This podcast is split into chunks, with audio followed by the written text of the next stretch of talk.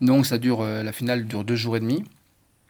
Et là, je mets tout, je mets tout sur la table. Je perds 3 kilos en, en 3 jours. Je mets tout ce que j'ai appris dans les trois dernières années, plus ma personnalité, plus, tu sais, en 33 heures, tu penses à la famille, aux amis, aux sacrifices que tu as fait. Bien sûr, je pense à mon père. Bonjour à tous, bienvenue dans la saison 4 de Face au miroir, réalisée en coproduction avec 20 minutes.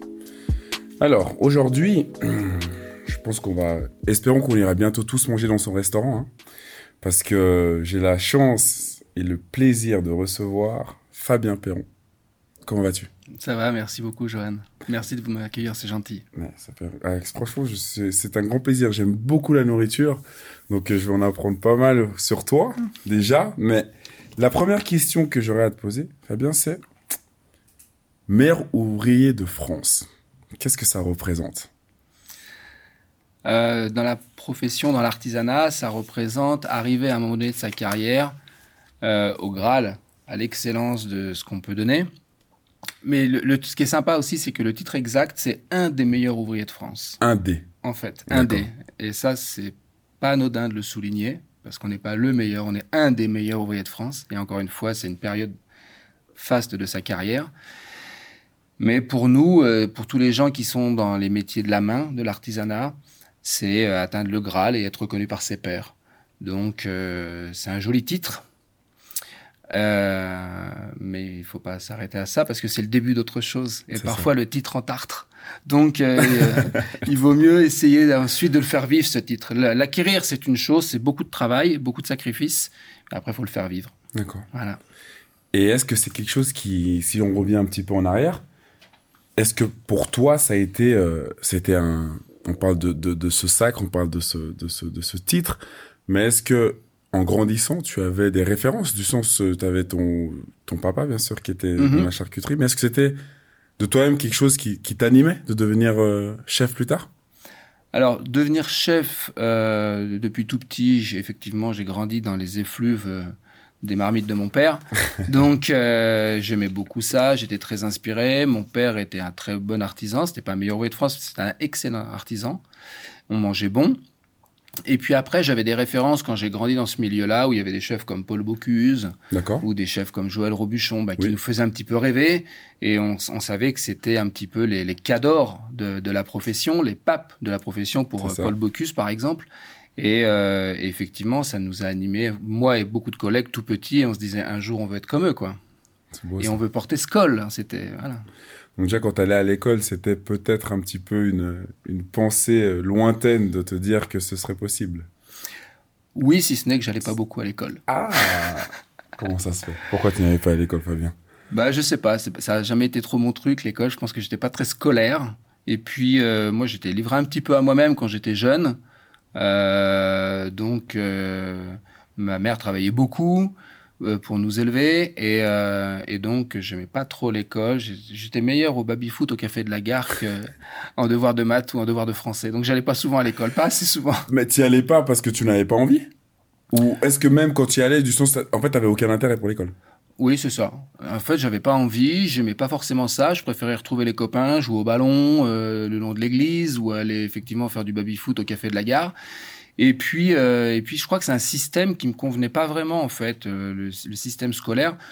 Je pense que peut-être aussi lié à la séparation de mes parents et au divorce de mes parents, j'en voulais un petit peu à tout ce qui était relatif à l'autorité D'accord. ou tout ce qui était relatif à la justice, ce genre de choses. J'étais pas, euh, j'étais pas fan qu'on me dise à telle, à telle heure tu dois être à tel endroit, tu dois faire tes devoirs, ceci, cela. Donc, je, je pense que j'ai essuyé pendant beaucoup d'années euh, des observations où c'était marqué euh, a des capacités mais ne les exploite pas. Ah, voilà, vraiment. sur mes bulletins scolaires. C'est ça le bulletin. Ouais, c'était ça régulièrement. Ouais, Et très, les très parents régulièrement. C'est comment ça? Bon alors, voilà, mais moi je n'ai pas connu mes parents ensemble, ils sont séparés, j'avais deux ans et demi. Euh, comme je le disais, ma mère, elle, euh, elle travaillait beaucoup, un peu pour nourrir la famille aussi. Donc, euh, moralité, je signais souvent le carnet de correspondance à la place de mes parents. J'essayais d'attraper euh, le bulletin de notes dans la boîte aux lettres avant que ma mère l'attrape. Euh, ouais, j'étais vraiment, ouais, j'étais un peu, j'étais un peu rock'n'roll. je pense que j'aurais pas aimé que mes filles elles fassent un dixième de ce que j'ai fait à, à ma mère, par exemple, tu vois. Donc c'était tendu, ouais, c'était chaud. Mais tu le racontes à tes filles? Ouais, elles savent tout. Elles mes, savent tout Ah, mes filles, elles savent tout. Maintenant, elles sont grandes, elles ont 25 ans et 21 ans, mais elles savent que, que j'ai eu une enfance assez rock'n'roll. Assez... Tu vois, par exemple, nous, en... alors donc j'ai grandi en France. Oui. Et en France, on part de la. Quand tu as 11 ans, tu vas en sixième, après tu vas en cinquième, après tu vas en quatrième et tu Mhm. vas en troisième, tu vois. Et en fait, moi, j'ai fait que de sixième et de cinquième, et après j'ai arrêté l'école et l'éducation nationale voulait plus de moi, donc. euh, Pourquoi? Parce que j'étais arrogant, parce que j'étais pas très sympa avec le corps enseignant, parce que parce que j'ai été viré une fois du public, une fois du privé, encore une fois du public. Donc euh, non non ouais, je, je pense que l'éducation nationale était content de se séparer de moi et, et à 15 ans et demi euh, de me faire un, un papier parce que normalement en France t'as pas le droit de travailler avant 16 ans. Mhm. Donc l'éducation nationale, et moi je suis né le 26 décembre, mais Ah ouais. l'éducation nationale au mois de mai-juin, ils m'ont fait un papier, ils m'ont dit vous avez 15 ans et demi, mais Vous pouvez y aller. Ouais, faut y aller. Partez dans le monde du travail parce qu'on on veut, on veut plus de vous là, c'est plus possible. Et ça, tu penses avec du recul, Fabien, ou même quand tu étais, euh, on va dire, euh, présent et que tu vivais tous ces moments-là, tu penses que c'est dû au fait de la séparation de tes parents, comme tu les as pas connus ensemble ou pas? Est-ce qu'il y avait d'autres éléments qui ont fait que, en fait, tu n'avais aucun intérêt à aller à l'école ou même que, voilà, tu étais peut-être rock'n'roll, comme tu le disais, insolent avec les profs? Mhm. C'est venu d'où, ça? Ouais, je, je pense que je pense que c'est peut-être lié à la séparation de mes parents parce que en fait, quand mes parents se sont séparés, mes frères et moi, on était un petit peu tiraillés par le fait que voilà, mon père, il avait un peu de soucis à payer la pension alimentaire. Donc à l'époque, en France, à cette époque-là, ben, on disait oh, le, si le papa il paye pas la pension alimentaire, il a plus le droit de voir ses, ses enfants. Mhm. Moi, je trouvais ça assez injuste comme Mhm. truc. Je dis voilà, il a des difficultés, pourquoi on n'a pas le droit de le voir? C'est nous qui sommes punis finalement. Et donc j'en voulais un petit peu. Je pense que j'en ai voulu longtemps. J'ai souvent eu des chimères, des colères intérieures face à la société ou alors face à des systèmes établis où, euh, où euh, je me sentais victime finalement de, de, de- de ce pouvoir, de cette justice. Et donc tout ce qui représentait l'autorité, tout ce pas. qui représentait ce qui devait me donner des ordres ou me faire faire des choses, Ça moi, collait pas. non, ça collait pas. Moi, donc j'étais. Alors que j'ai rencontré des profs fabuleux, des gens qui ont toujours cru en moi et qui Mhm. m'ont même recontacté 20 ans ou 30 ans après en me disant félicitations, bravo, on savait de toute façon qu'un jour t'allais éclore. mais, euh, mais, euh, mais euh, arriver en cours à l'heure, pas possible. J'étais toujours au fond de la classe à côté du radiateur. Euh, j'avais tendance à répondre un petit peu, même à, des profs sympas finalement. Hein, moi, après coup, je me suis aperçu que c'était des gens finalement super sympas. Mais moi, j'avais pas, j'étais vraiment pas sympa avec eux à ce moment-là parce qu'ils représentaient pour moi Cette, l'autorité, le pouvoir, euh, etc. Donc, euh, ouais, euh, un Tu peu fais- tendu, ouais. Tu, tu fais les mauvais cotons aussi ou... Oui, oui, oui, mais euh, je vais pas dire que je me suis un petit peu auto-élevé, mais je crois que je me suis toujours mis des barrières et des limites, et j'ai jamais, euh, par exemple, jamais manqué de respect à des gens dans la rue, ou j'ai jamais été, euh, j'ai toujours essayé de rendre service quand même aux autres. Donc, euh, j'ai pas, euh, j'ai pas reporté cette colère, ou j'ai pas reporté sur du vandalisme, par exemple. Ça, c'est un truc qui m'a jamais. J'ai toujours respecté l'autre, j'ai toujours respecté le matériel, le bien public, etc. Ça, par contre, c'est l'autorité en elle-même pour moi qui était insupportable. Donc à 15 ans et demi, on te dit Allez Fabien, vas-y. Mm. qu'est-ce- Est-ce que tu sais déjà ce que tu veux faire à ce moment-là? Moi, j'ai toujours aimé la cuisine, j'ai toujours aimé bien manger. Mais ma mère, elle me disait, euh, tu devrais travailler tes manuels. On sent que t'es manuel, t'aimes bien un peu les calculs, les choses, les dessins. Tu devrais. Puis elle, elle rêvait d'avoir un enfant menuisier. Donc elle me dit, je connais un monsieur qui a une belle menuiserie au-dessus de chez nous. Tu vas aller travailler chez lui. Donc j'ai fait cinq jours chez lui. C'était super agréable, ça sentait bon, c'était beau, c'était de l'artisanat, c'était du bois. Jusqu'au vendredi où il m'a fait visiter son atelier. Et en fait, j'ouvre une pièce et là, le gars fabriquait des cercueils. Oh. Et là, c'est arrêté ma carrière de menuisier. là, j'ai dit, moi, c'est pas possible. Je peux pas fabriquer des boîtes comme ça. C'est hors de question. Moi, je suis rentré à la maison, j'ai dit, moi, t'as craqué. Je pas fabriquer des trucs comme ça. Mais ta maman n'était pas au courant que c'est les cercueils qu'on non, envoyé non, non, elle savait que c'était un menuisier ébéniste, mais elle savait pas qu'il était spécialisé Et dans la fabrique de cercueils. Oh là là. Donc, j'ai dit là, moi maintenant, je vais, je vais aller voir mon père et je vais lui dire, euh, moi, je veux faire comme toi. Donc, je suis allé voir mon père D'accord. et je lui ai dit, voilà, moi, papa, je vais faire la charcuterie. Ce que tu fais, c'est bon, ça me plaît, c'est manuel, euh, c'est technique. Et en fait, il m'a, mon père m'a dit, écoute, tu sais quoi, la charcuterie, c'est bien, mais j'ai l'impression qu'en ce moment, c'est pas trop un métier d'avenir parce que l'artisanat dans la charcuterie, c'est compliqué. Il y a de plus en plus de boîtes qui font de la salaison, de l'indu- de l'industrie agroalimentaire. Il me dit, oriente-toi plutôt sur la cuisine. Donc, du coup, j'ai fait un CAP de cuisinier. J'ai trouvé une entreprise qui m'a pris. encore une fois, comme j'étais pas trop bien à la maison ou assez livré à moi-même, j'ai trouvé une entreprise qui m'a pris en apprentissage à 7 km de chez moi. Et puis finalement, j'étais nourri logé. D'accord. Donc j'ai retrouvé une restais- famille en Mhm. fait. Tu vois J'ai retrouvé une famille et j'ai même envie de dire que j'ai trouvé un fil d'Ariane en fait. D'accord. Et là, je me suis calmé, je me suis apaisé. L'autorité m'a beaucoup moins dérangé parce que tu sais, dans une cuisine, il y a un chef de cuisine, c'est assez autoritaire. hein, une- on appelle ça une brigade, Bien donc c'est un peu militaire même. Mais ça m'a parfaitement convenu. C'est cadré. Ouais, direct. Ça m'a cadré. J'étais dans un bon élément. Euh, j'ai tout de suite adoré ce que je faisais. Cuisiner pour les autres, partager. Donc ça, c'était vraiment fabuleux. Et là, je me suis trouvé la voie, quoi. Et là, Et donc, quand tu, quand tu, tu vois, parce que je trouve que ce qui est, ce qui est vachement intéressant, c'est que ton papa faisait quelque chose de totalement différent. Mm. C'est-à-dire que lui, c'est dans la charcuterie. Et, et quand tu dis charcuterie, c'était quoi? C'est genre euh, vraiment euh, jambon, euh, ça. salami, tout ce genre de choses que tu. Exactement. Et, et il t'a dit non, ça c'est pas la bonne voie. Va cuisiner. Mm. Et là, tu t'es tombé d'amour donc pour cette profession plutôt que parce que comme tu la connaissais pas. Clairement. Clairement, non. je suis tombé d'amour dans de la profession et puis de l'environnement dans lequel j'étais aussi. ouais. Tu vois, à la fois du métier, parce qu'on travaillait de la volaille, du poisson, du gibier, des légumes, des fruits. Et le spectre, il est très très large en Mhm. cuisine. Tandis que la charcuterie, c'est essentiellement cochon. Exact. pâté en croûte, terrine, saucisse, etc. Exact. Rillettes, comme tu le disais. Mais, ou salami.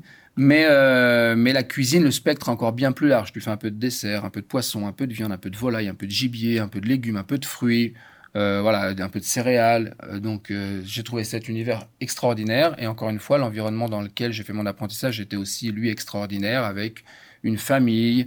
J'ai retrouvé un, espèce de microcosme Mhm. où on s'aide les uns les autres, où on est content de se retrouver. On est content de se quitter pour partir en week-end, mais on est content de se retrouver, de rebosser ensemble. D'accord. Donc euh, ça, ça m'a vraiment beaucoup, beaucoup plu. Et mon père, quand lui m'a dit fais pas de la charcuterie, c'est juste qu'il avait peur que ce soit pas un métier d'avenir Tout à fait. à cause des, des, des boîtes de salaison, des- de l'industrie agroalimentaire Qui qui, se développait énormément. Et il m'a dit je suis pas persuadé qu'il y ait une belle place dans l'avenir pour l'artisanat. À, l'époque, il avait pas tort. À l'époque, il avait pas tort. C'était 30 ans en arrière, il avait pas tort.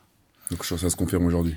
Aujourd'hui, on est sur le grand retour de la charcuterie contemporaine, de la charcuterie moderne, de la charcuterie moins grasse, Mhm. moins salée, Mhm. moins d'additifs, etc. Tu vois, tout n'est que cycle en fait. Tout à fait. Et là, on est en train de revoir une émergence de la vraie bonne charcuterie, mais faite avec euh, aussi le respect du produit et le respect de l'animal, surtout. Surtout. Donc ça, c'est chouette. Et donc Fabien, qu'est-ce que tu préférais euh, à l'époque préparer Parce que tu m'as dit euh, poisson, viande, légumes, fruits, dessert. C'était Mhm. quoi ta, on va dire ta, ta spécialité Quand j'ai fait mon apprentissage, quand j'ai commencé, j'adorais travailler le poisson. Le poisson de mer, c'était quelque chose que j'adorais. Euh, ensuite, je me suis plutôt orienté, on va dire, sur euh, la volaille. D'accord. Parce que je trouvais aussi que c'était assez intéressant de voir les différences de volaille qu'il y avait. Ensuite, je me suis assez orienté sur le gibier. Ok. Et euh, là, j'ai de la chance parce qu'en Suisse, c'est vraiment hyper culturel. Donc, le gibier, on se régale et on s'éclate pas mal en ce moment. Mais euh, j'ai peine à dire que j'avais une spécialité ou que j'ai une spécialité. Moi, j'aime bien la technique, j'aime bien la juste cuisson, le juste assaisonnement, etc. Et puis après, peu importe le produit. Mais j'aime bien qu'on Hmm. voilà, il y, y a une réflexion à avoir sur la cuisson d'un poisson, la cuisson d'une volaille, la cuisson d'une pièce de viande ou voilà. Et ce qui me plaît, c'est à la fois le produit, bien sûr, son éleveur ou son producteur. Moi, j'adore les histoires. J'aime bien que le produit il ait une histoire et qu'on mette surtout en avant aussi les gens qui, voilà, les bons producteurs, c'est aussi eux qu'il faut mettre en avant parce que nous, on n'est pas des magiciens. Si le produit à la base il est pas pas bon, bon. c'est compliqué. C'est clair. Et, euh, et donc, euh, donc voilà, j'ai pas une spécialité, si ce n'est que maintenant je suis meilleur envoyé de France charcutier traiteur, mais sinon j'ai pas une spécialité en cuisine. J'aime bien travailler un petit peu toutes les choses, mais chaque chose minutieusement et correctement. Donc ça, c'était toute la semaine. Ouais. Et le week-end, tu rentrais à la maison. Ou tu pouvais Alors le week-end, plus libre. ouais, non, j'étais plus libre. Je partais avec les copains, les copines, on allait en week-end, euh, on bougeait. J'ai rarement été attaché au nid quand j'étais jeune. D'accord. Ouais, déjà, j'avais pas le sentiment vraiment d'avoir un nid, on va dire. Ok. Et, je, et donc, j'étais pas très attaché au nid. On est, mes frères et moi, on a très, très jeunes, très vite, on a volé de nos propres ailes. Et après, encore, j'ai beaucoup de respect hein, pour mon père et pour ma mère. Pas de souci vis-à-vis de ça. D'ailleurs, je leur dois, à mon avis, l'amour du travail et du courage et de la, La force. ouais. Parce que, ouais, clairement, ils ont été, euh, pour mes frères et moi, je pense qu'ils ont été des modèles et des exemples de, de, de force de travail. Ça, c'est une, une évidence. Et si mes frères et moi, on est courageux et qu'on aime le boulot, c'est parce qu'on a vu nos parents euh, bûcher pour euh, s'en sortir.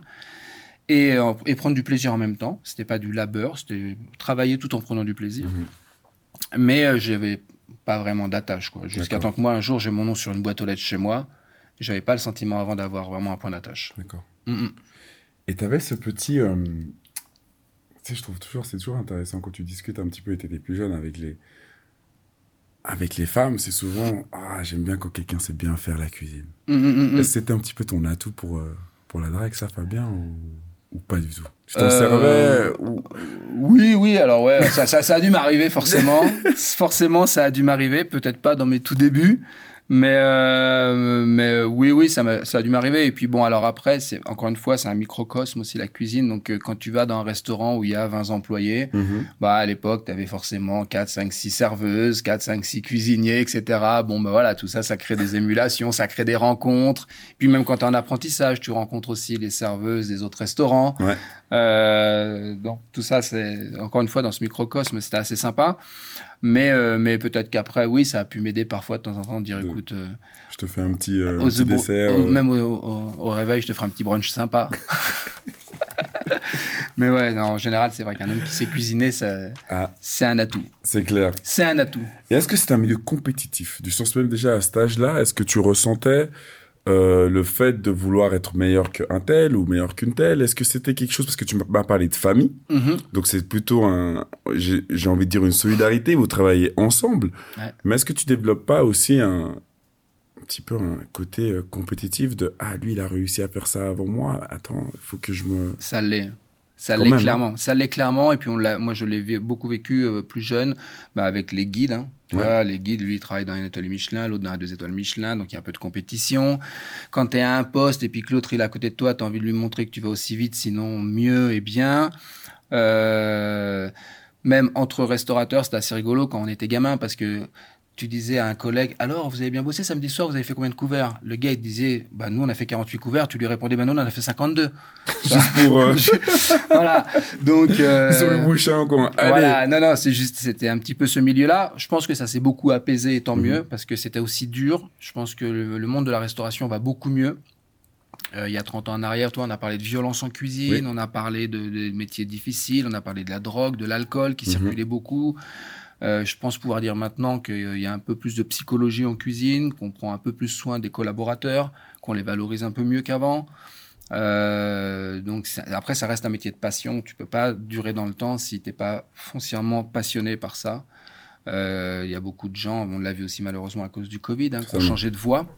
Euh, donc il faut il faut repenser la chose. Mais oui oui, ça reste un milieu de compétition. Mhm. euh, et puis, euh, mais ça doit rester une compétition saine. Saine, tu vois ça doit rester une compétition saine. On peut pas être et avoir été. Moi, j'ai envie que mon second il soit meilleur que moi. J'ai envie que l'apprenti que je forme en ce moment, dans 10 ans, il soit meilleur que moi. Et il faut que ça reste une compétition saine et voilà. Rien de. Faut pas que c'est. Et plus, ouais, il y a faut pas plus, je pense qu'il y aura plus de violence, je pense qu'il y aura plus de méchanceté. Maintenant, les choses se disent, les langues se délient. Vrai. Donc, et tant mieux. Et vrai. tant mieux. Et il faut que les gens ils prennent du plaisir à, aller au restaurant, à aller cuisiner. Ça, c'est hyper important. Et l'Angleterre, qu'est-ce que ça représente pour toi? L'Angleterre? Mm. Ah, c'était ouais, c'était top. Par contre, voilà, c'était ça c'était un an et demi assez rock'n'roll. J'étais dans les sexes, j'étais à Southampton-Sea. Bon, voilà, là, c'était une période, j'ai fait euh, ouais, un an et demi. Euh, c'était ouais, c'était chaud. C'était des nuits très très courtes, c'était des grosses fiestas. Euh, c'était euh, une période de ma vie où j'étais assez content parce que je... on va pas en Angleterre pour apprendre à cuisiner. Enfin, moi, je suis pas allé en Angleterre pour apprendre à cuisiner. Je suis allé en Angleterre pour apprendre à parler anglais. Ça, ça m'a beaucoup servi ensuite. Mais, euh, mais par contre, euh, ouais, j'ai passé aussi beaucoup, beaucoup de temps euh, au carnaval jamaïcain de Notting Hill.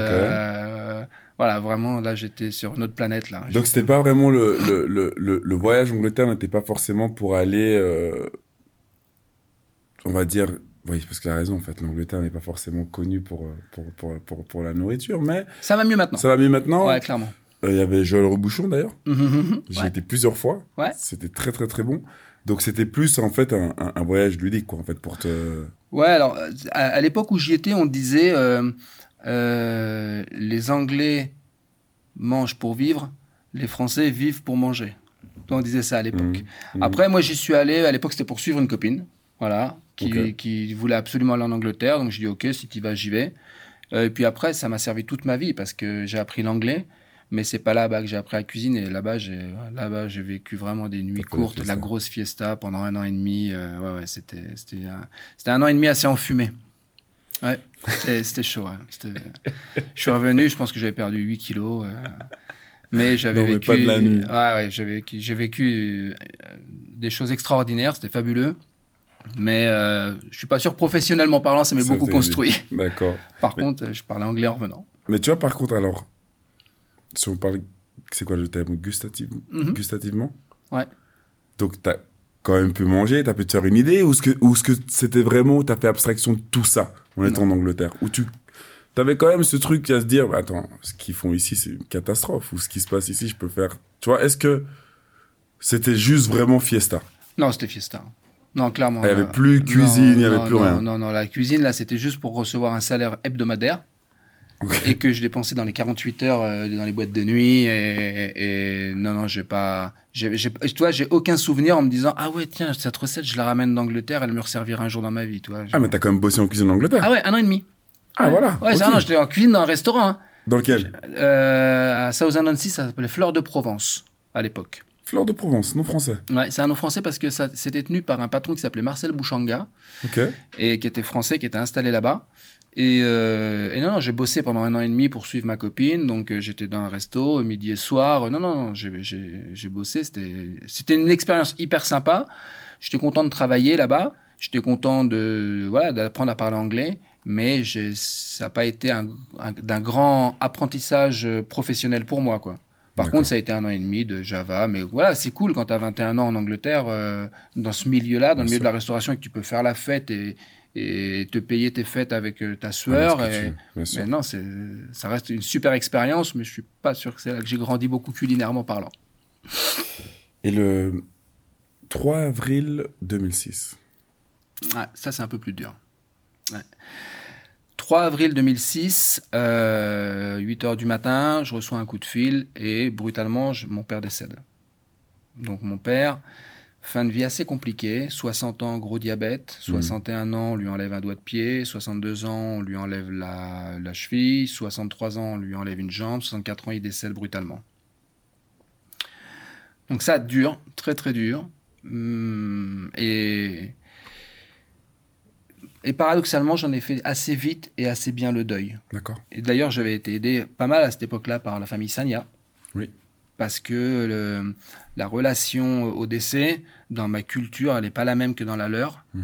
Et, et il m'avait fait comprendre à l'époque, Bassirou, que finalement, nous, on avait un peu trop tendance à vivre avec nos enfants Mhm. et à avoir tendance à oublier nos aînés. Et c'était un petit peu une façon de dire, t'inquiète, il, voilà. il est plus là, mais finalement, il sera peut-être encore plus présent maintenant qu'il est plus là. Et ça, c'est Mhm. une approche que j'avais pas eue, mais qui m'a beaucoup aidé à faire le deuil de mon père. Surtout qu'en plus, tu n'avais pas forcément ce lien, comme tu le disais auparavant, qui faisait que tu n'allais pas souvent le voir, ou même euh, au téléphone, ou c'était. Clairement. Clairement. Et puis, paradoxalement, quand mon père était en vie, je pensais pas forcément tous les jours à lui. Mhm. Maintenant que je l'ai plus, je crois que je pense tous les jours à lui. C'est assez étrange ce sentiment.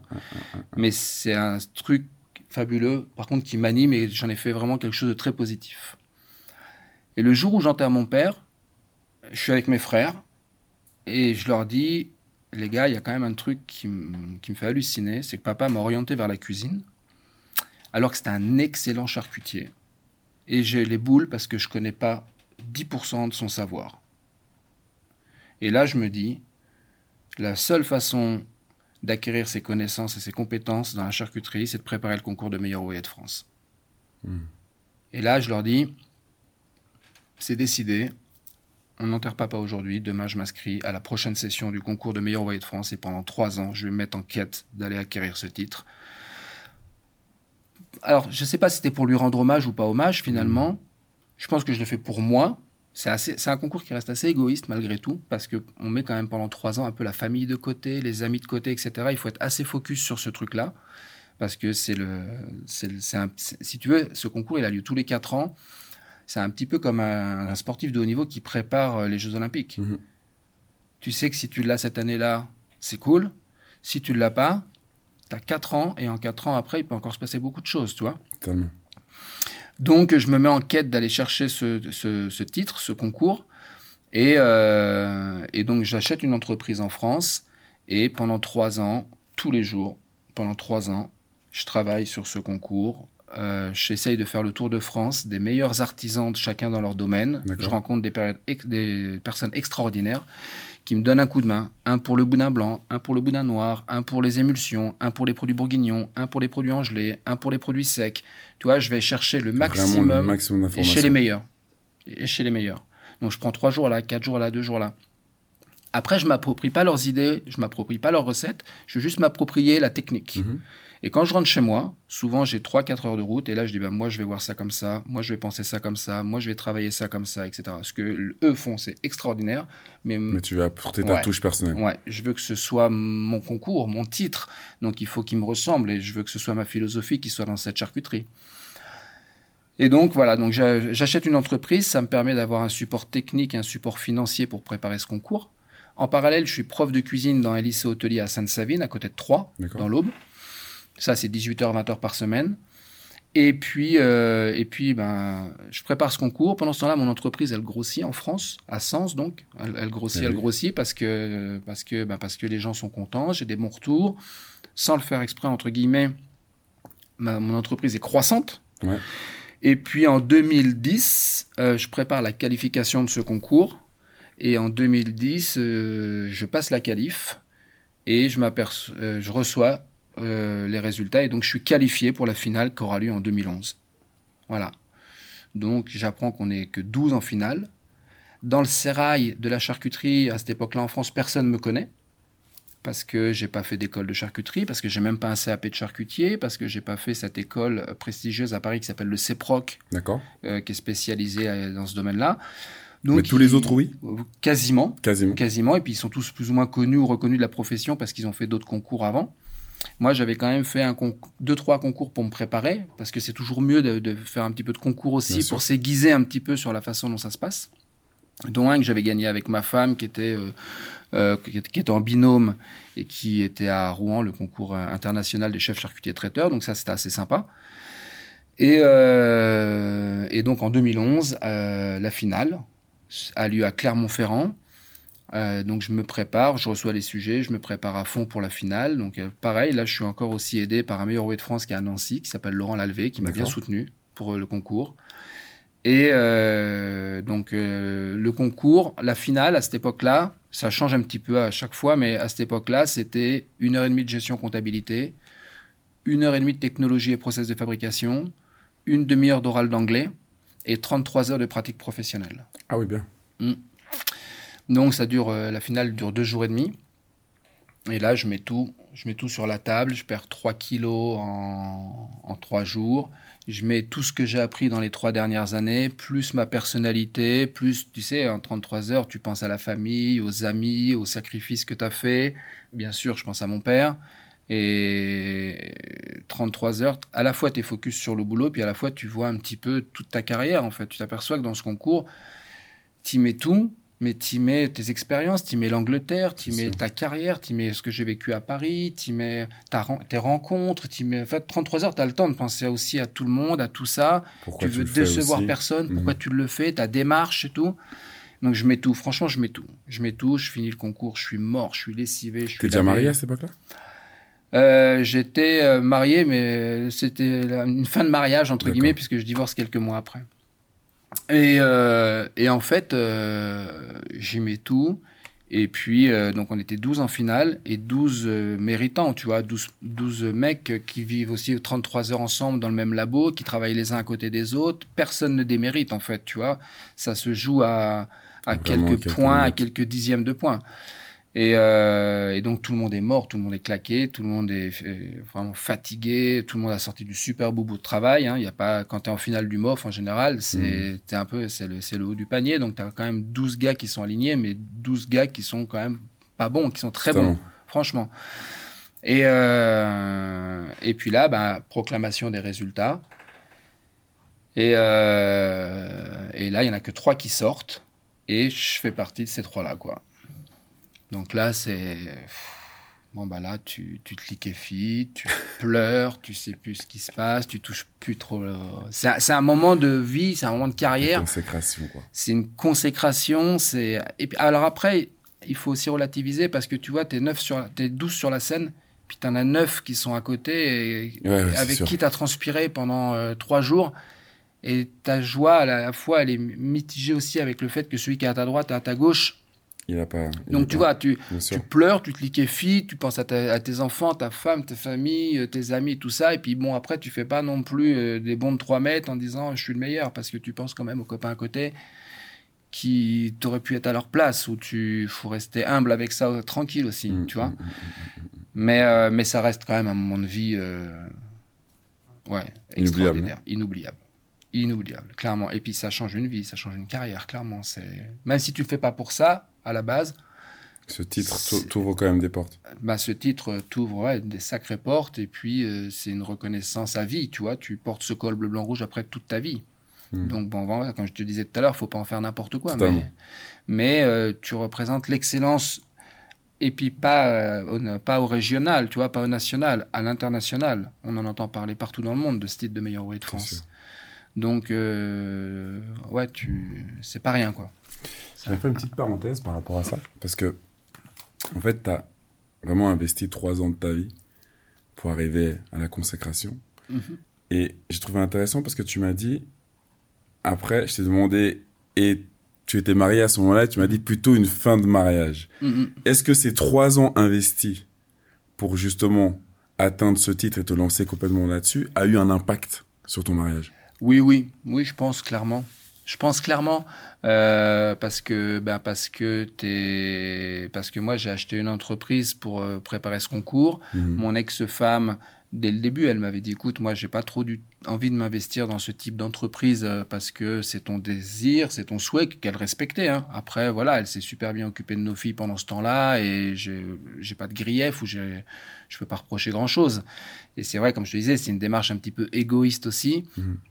Parce que tu vas chercher quelque chose et euh, autour de toi, ben, tu mets des gens, euh, tu leur, à la rigueur, tu leur demandes pas s'ils sont d'accord ou pas d'accord. Tu leur dis, moi, je veux ça, c'est c'est c'est c'est ce que j'ai envie au plus profond de moi. Et donc, tu, tu fais des choses comme moi, j'ai pris une entreprise pour avoir ce support technique et financier.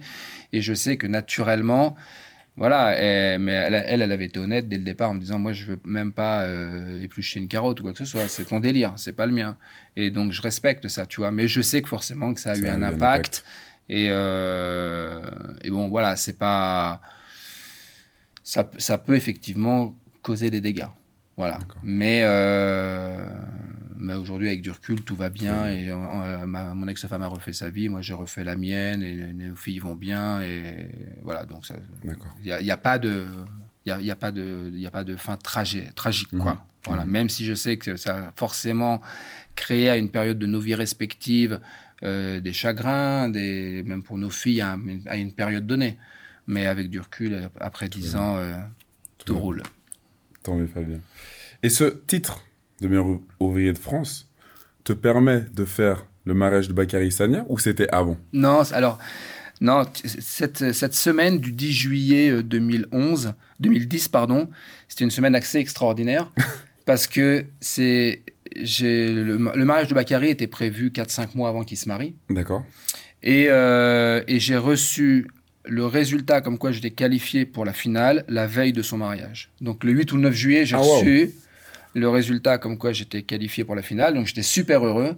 Mais j'ai pas eu le temps de profiter de mon bonheur parce que deux, 48 heures après, j'avais 900 personnes au vin d'honneur, 720 couverts à table à Sens. Et, euh, et donc tout ça, c'était prévu bien avant, c'était parallèle, c'était... Non, non, rien à voir. Ah d'accord. Rien euh, à voir du tout. Rien à voir déjà la reconnaissance de, de la famille Sagna même avant, Ah euh, ouais, ouais, clairement. mais avant tout ça. Non, non, non, ouais, ouais, clairement, ça c'était. Alors ça, ça reste aussi, je pense, le plus beau, euh, la plus belle affaire de ma carrière, ça a été le mariage de Bakary. C'est vrai? Ouais, clairement, ça, ça a été la plus belle affaire de toute ma carrière. Déjà un parce que ses parents, qui sont des gens adorables, euh, ils m'ont fait confiance en me disant Fabien, on veut que ce soit toi qui cuisine pour le mariage de Bakary, mais on parle, voilà, on parle d'un mariage. euh, Encore une fois, 900 couverts au vin d'honneur et 720 à table.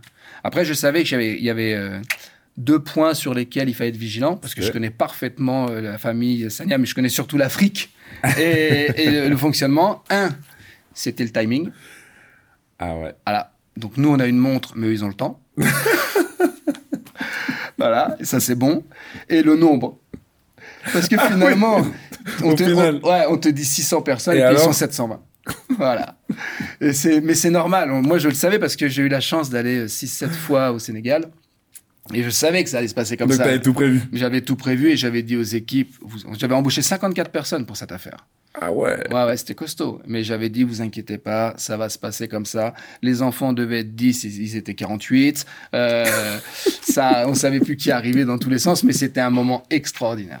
Extraordinaire. Ah là ils m'ont fait confiance, ils ont été euh, super adorables. On a fait un menu franco-sénégalais, entre Ah oui. guillemets. Donc, tu vois, on avait mis et des gougères et puis on avait mis des pastéges en, pour l'apéritif. On a fait un foie gras, mais on l'a fait avec un chutney de mangue du Sénégal. Ouais. Euh, voilà, on avait mis un peu l'excellence à la française et puis la valorisation des produits du Sénégal. Moi, j'avais fait faire des vestes avec un col bleu, blanc, rouge et un col séné- euh, drapeau du Sénégal. Non, non, franchement, c'était c'était Tu un- sais que c'était c'est magique. incroyable, on se rencontre aujourd'hui, mais j'aurais dû être au mariage. hein. Je pense, ouais. J'aurais dû Je y être, pense. mais je sais plus pourquoi. Je sais pas s'il y avait une date euh, équipe nationale ou quelque chose qui était. Ouais, mais tu sais, c'était le 10 juillet, donc euh, c'était retour de Coupe du Monde. Ouais, c'est- euh, 10 juillet donc 2010. Donc vous aviez pas repris l'entraînement, je crois.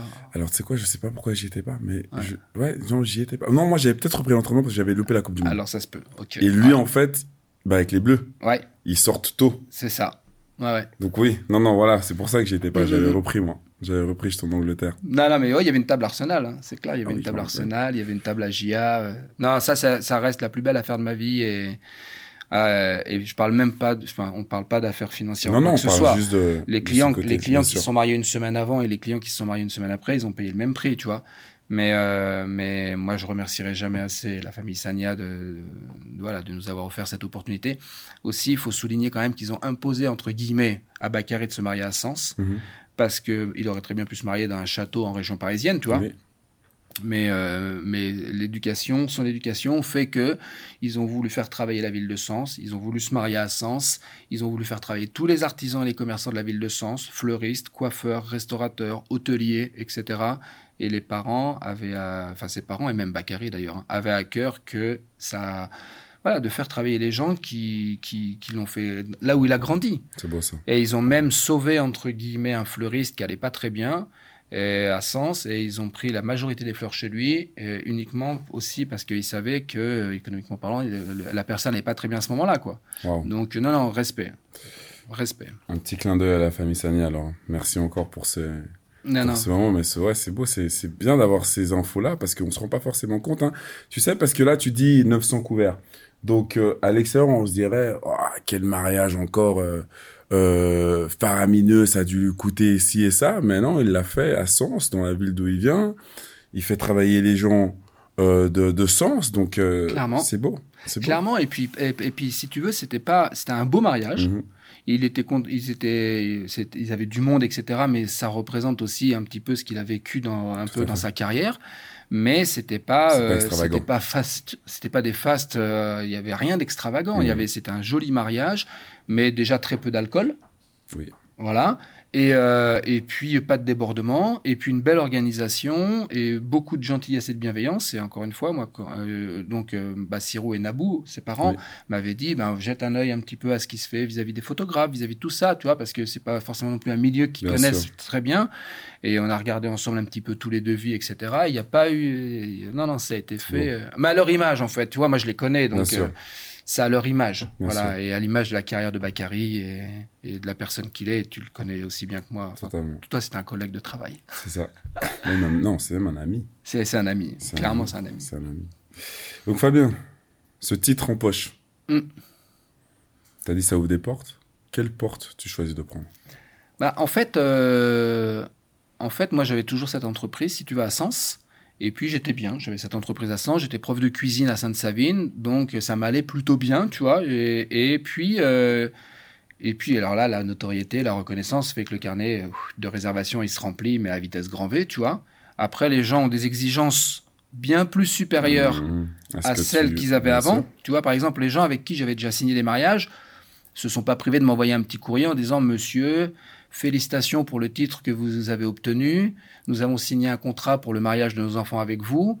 Nul doute que le prix n'augmentera pas et que la prestation sera à la hauteur de votre col Oh là ou de là. votre titre. Tu vois, Oh là. On t'amène une petite pression, quand même plus, hein. pour te faire. Allez. Voilà. Allez, Fabien. Ça c'est bon, ça c'est pour toi. Tu l'as maintenant, deliver. Ah bah oui, était super content, tu vois. euh, c'est notre fille, être, euh, ah, le traiteur, ça va être le meilleur way de France. Tout. Pour C'est eux, clair. ils étaient super contents les gens. C'est clair. Mais clair. voilà. Après, encore une fois, moi, j'ai jamais fait ça pour pour pour briller ou j'ai jamais fait ça pour euh, faire exploser mon entreprise ou quoi que ce soit. J'ai fait ça, c'était profond, c'était intrinsèque, Mhm. c'était Mhm. voilà. Et donc moi, j'ai jamais voulu monétiser ce genre de choses ou quoi que ce soit. Et ça tombait bien. Et après, moi, je, je reconnais que je dois être né sous une bonne étoile parce que je rencontre souvent les bonnes personnes aux bons endroits au bon moment.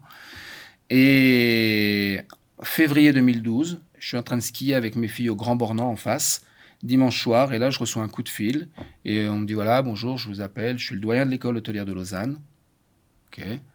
Et euh, vous avez un profil qui nous plaît, on nous a parlé de vous, et on, on crée un nouveau programme, année préparatoire à l'école hôtelière de Lausanne pour septembre 2012, et on aimerait bien que vous intégriez cette équipe. Alors moi, j'étais jamais venu en Suisse. Voilà. Euh, L'école hôtelière de Lausanne, qui est un peu une business school, tu vois, c'était pas pour moi une culinary school, donc je, je comprenais pas trop le truc. Ouais, ouais, ouais. Et puis en fait, je dis bon bah écoutez, moi je vais venir, mais je vous préviens, je suis un jean basket parce que je suis au ski avec ma fille, je suis pas en dress code. Non non, pas de problème. Il m'accueille, très bien. Je reste la journée, euh, donc à l'école hôtelière de Lausanne, et là on m'explique ce qu'ils veulent faire, comment ils vont le faire, comment ils envisagent un peu les choses, etc. Et donc comme je te disais, j'étais en phase un petit peu de divorce à ce moment-là, et là je rentre. Je- en rentrant, j'avais pas pris la vignette pour l'autoroute, tu vois. Donc je rentre, je quitte Lausanne, je me mets sur les bords du lac, je vais à Genève, et à ma droite, j'ai les vignes de la côte, et à ma gauche, j'ai le lac Léman.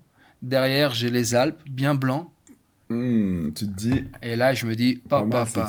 Ah, là, tu te dis, là, je me dis, mais c'est quoi cette opportunité qui arrive, qui me tombe dessus comme ça, tu vois, j'avais rien cherché en fait. J'appelle euh, ma femme, la personne avec qui je suis maintenant.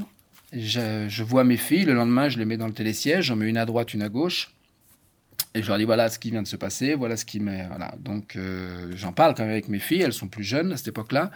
Et je leur dis, je crois qu'il y a des trains dans la vie qu'il faut savoir prendre. Et celui-là, visiblement, euh, ce serait dommage de le rater. Donc je vais peut-être un peu m'éloigner de ma maison, de la maison, mais par contre, on va vivre pendant euh, des années, euh, bah, des week-ends ensemble, euh, les vacances ensemble, etc. Euh, pas comme si j'étais installé à mon compte euh, encore, quoi. Parce que finalement, quand tu es traiteur, tu bosses surtout le week-end. Tout à fait. Donc, et donc, j'en parle à ma femme et elle me dit, bah, écoute, si tu vas en Suisse, moi, je trouve du travail en Suisse et je te suis. 72 heures après, je donne ma réponse, je vends mon entreprise, je quitte l'éducation nationale et on arrive en Suisse au mois de juillet. Est-ce que c'est une des meilleures décisions de ta vie? Je pense. Je pense parce que, parce que quand tu réfléchis un petit peu à toute cette histoire, euh, au fait que c'est assez rigolo, que moi j'aimais pas l'école, etc. et que je me retrouve à l'école hôtelière de Lausanne, je ne sais pas si c'est la meilleure décision de ma vie, mais en tout cas, j'ai aucun regret. Hmm. Aucun regret, parce que j'ai donc travaillé 10 ans à l'école hôtelière de Lausanne. Et c'était une expérience extraordinaire, avec des rencontres extraordinaires. Et C'est quoi la plus belle? La plus belle rencontre, à l'école hôtelière de Lausanne, les étudiants. vraiment. Définitivement. Ces échanges. Définitivement les étudiants. Ça a toujours été ma plus belle surprise à l'école hôtelière. La maison est belle. Heureusement, elle est première au monde. Les collègues sont brillants. Heureusement, ils sont dans la première école hôtelière au monde.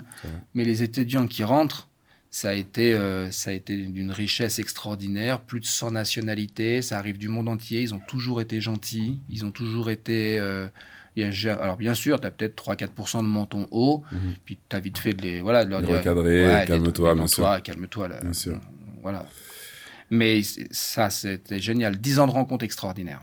Mais en fait, ce qui est vachement paradoxal dans, dans ton récit, et je trouve si beau, c'est que t'étais pas fan de l'école. Les institutions scolaires aussi ne pouvaient pas te piffer. Mais c'est toi aujourd'hui, ou à l'époque plutôt, qui apprenais en fait à faire la cuisine dans une des meilleures écoles du monde de la cuisine. Ouais, alors ça, ça c'est vrai que c'est assez rigolo parce qu'il y a deux trois écoles en France qui m'ont demandé d'aller faire un speech par rapport un petit peu à ce parcours de, assez atypique où finalement, bah ouais, je fais deux sixièmes, deux cinquièmes. On- Je me fais foutre dehors de l'éducation nationale, je me fais foutre dehors du privé. Après, j'essaye de retourner à l'éducation nationale, on me fout encore dehors. Et puis, je me retrouve après dans ma carrière à être euh, professeur. Et puis, j'ai même, euh, j'ai même fait pas mal de coordination pédagogique, etc., euh, dans la première école hôtelière au monde. Ouais, donc il y a. C'est ouais, ouais, un petit, un récit qui est assez atypique et, euh, et j'en suis assez fier parce que parce que c'est peut-être aussi un pied de nez Bien sûr. des fois à des systèmes où on pourrait des fois cataloguer des jeunes en disant euh, lui il fera rien dans sa vie, euh, il est pas bon, euh, il aime pas l'école, il fera rien dans sa vie et, et c'est un peu un contre-exemple qu'il y a des gens à 13, 12, 13, 14, 15 ans qui pour une raison X ou Y vont pas forcément s'inscrire dans un schéma et puis euh, et puis ben 10 ans après, 15 ans après, 20 ans après, 30 ans après, ils ils sont dans une autre posture et qui est, qui est super respectable au final. Donc euh, Ouais. voilà. Et qu'est-ce que ça te fait alors quand tu as des étudiants qui qui arrivent à devenir euh, eux-mêmes chefs ou est-ce que ça t'est déjà arrivé de Ouais. de tu vois qu'est-ce que ça te procure comme émotion? Moi, ça me fait super chaud au cœur. Et tu vois, là, euh, maintenant, on est installé depuis quelques mois avec mon épouse. Et euh, bah, finalement, régulièrement, j'ai des anciens étudiants qui viennent me voir et qui me disent ce qu'ils sont devenus. J'ai même un étudiant qui est venu me voir il n'y a pas très longtemps, qui est maintenant qui est installé à son compte et je l'ai eu en cours il y a 30 ans. D'accord Tu vois, parce que, que je t'ai- comme je te disais, euh, enfin, il n'y a pas 30 ans, pardon, je l'ai eu en cours en 2010, 2009-2010, sauf erreur, euh, juste avant que je prépare mon MOF, tu vois, Mhm. quand j'étais prof de cuisine à Sainte-Savine, dans l'Aube. Et ils viennent te voir 10 ans, quasiment euh, ouais, 15 ans après, et euh, ils viennent te voir avec leurs enfants. Ils sont devenus des parents. Ils sont toujours dans le milieu de la restauration, de la cuisine, et ils te disent euh, merci chef parce que vous m'avez ouvert la voie et puis vous avez été un exemple ou un modèle, etc. Et je me dis, mais encore une fois en toute humilité et sans prétention, hein, et je me dis, ben si à un moment donné j'ai pu être pour eux ce que Paul Bocuse a été pour moi, Hmm. Eh ben, eh ben, j'aurais, ouais, j'aurais le sentiment d'avoir euh, réussi. Et ça procure des émotions, ça fait super chaud au cœur. Parce que tu vois, ce jeune qui est venu me voir il y a pas longtemps, il a fait 400 km pour venir me voir avec euh, sa femme, avec ses- sa fille. Il n'était pas obligé, tu vois. Et euh, il a eu à cœur de venir. Qu'est-ce que tu veux lui faire payer son repas, ce mec-là? Tu lui offres, tu lui offres son repas. C'est qu'est-ce que tu Ouais, veux faire? clair. Tu vois ce que je veux dire là? Ah, c'est c'est c'est adorable. Ouais, c'est et encore une fois, je dis ça. Enfin, moi, je prends l'exemple de Paul Bocuse, mais je, je suis loin d'être un Paul Bocuse, archi loin d'être un Paul Bocuse. Mais mais en tout cas, si je peux avoir fait cet effet-là à un moment donné sur des jeunes, euh, ben ce sera c'est fabuleux. Et puis après, moi, je suis super content de la réussite des autres. En fait, j'adore que les autres réussissent. Et si je, et si je peux avoir contribué à 1% de ça, je suis super content de ça. Une bienveillance. Mm, mm. Chef, et puis alors, l'auberge. Qu'est-ce qu'elle raconte, l'auberge? Eh, l'auberge, c'est euh, l'auberge, c'est une magnifique aventure parce que parce que en fait, j'étais vraiment bien à l'école hôtelière de Lausanne. Ouais. Franchement, j'étais bien. J'ai fait 10 ans, j'ai toujours été bien considéré et tout. Et puis euh, et puis j'avais quand même à cœur de reprendre un jour un business avec ma femme. Ouais. Ce qui a été vraiment chouette, c'est que le jour où je lui en ai parlé, Banco, elle m'a dit Banco, on y va. Ouais, ouais, qu'est-ce que t'attends, on y va. Après, on s'est interrogé deux minutes pour savoir si on reprenait un business en France ou en Suisse. Ça a duré deux minutes. Tu as eu le rappel du lac, des... Non, c'est vrai, on va, on va rester en Suisse. On va rester en Suisse. Ça bosse, ça fonctionne, c'est sympa, Ah, c'est efficace, euh, ça circule. Donc, on a décidé de rester en Suisse. Et puis, on a eu cette opportunité au Mont-sur-Lausanne, où il y avait cette auberge communale qui était fermée. Euh, on a présenté notre projet à la commune du Mont-sur-Lausanne. Ils ont cru en nous. Ils ont dit allez-y, banco, euh, on vous fait confiance, on y va. On a ouvert le 11 janvier 2022. C'est tout nouveau. hein Ouais, c'est tout nouveau. On a ouvert le, le 10 décembre exactement 2021, mais on a une partie boutique dans l'auberge où on fait cuisine, euh, plats cuisinés, bocaux, épicerie, plats à l'emporter, etc., charcuterie fraîche maison. Et ça, on a ouvert juste avant Noël l'année dernière et on a bien fait parce que ça a super bien bossé direct. Après, euh, on a ouvert le restaurant le 11 janvier. Et puis là, on n'a pas fait beaucoup de publicité, mais on a 7 km de l'école hôtelière de Lausanne, donc on a une super clientèle école hôtelière de Lausanne. Ma femme, elle a fait 10 ans au CHUV, euh, ah, elle était infirmière, chef unité de soins au CHUV, elle a un gros réseau, ça fonctionne super bien.